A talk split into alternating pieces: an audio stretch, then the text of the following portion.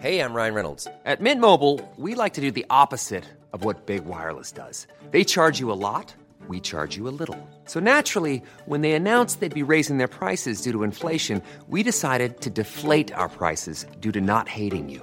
That's right. We're cutting the price of Mint Unlimited from $30 a month to just $15 a month. Give it a try at mintmobile.com slash switch. $45 upfront for three months plus taxes and fees. Promo rate for new customers for limited time. Unlimited more than 40 gigabytes per month. Slows. Full terms at mintmobile.com.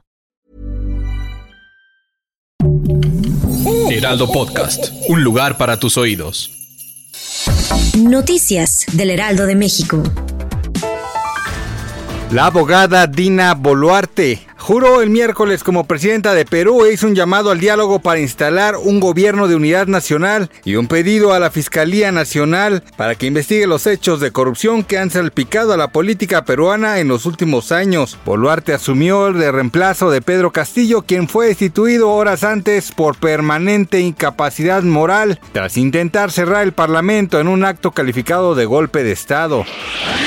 Tras darse a conocer la destitución de Pedro Castillo al gobierno de Perú, el presidente Andrés Manuel López Obrador se pronunció al respecto y pidió que se respeten los derechos humanos para aspirar a una estabilidad democrática en beneficio del pueblo. Así lo dio a conocer en sus redes sociales.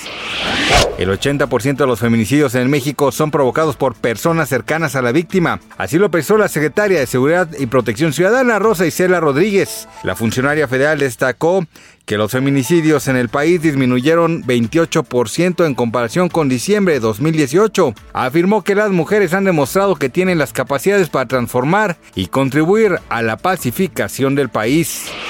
Gustavo Adolfo Infante informó que le ganó una batalla legal a Alfredo Adame, a quien hace algunos meses demandó al actor debido a una serie de declaraciones que hizo contra su madre. El periodista de espectáculos destacó que el polémico conductor y actor fue vinculado a proceso por los delitos de discriminación en contra de la señora Elvia Inés Sáñez y explicó si podría ir a la cárcel debido al agravio.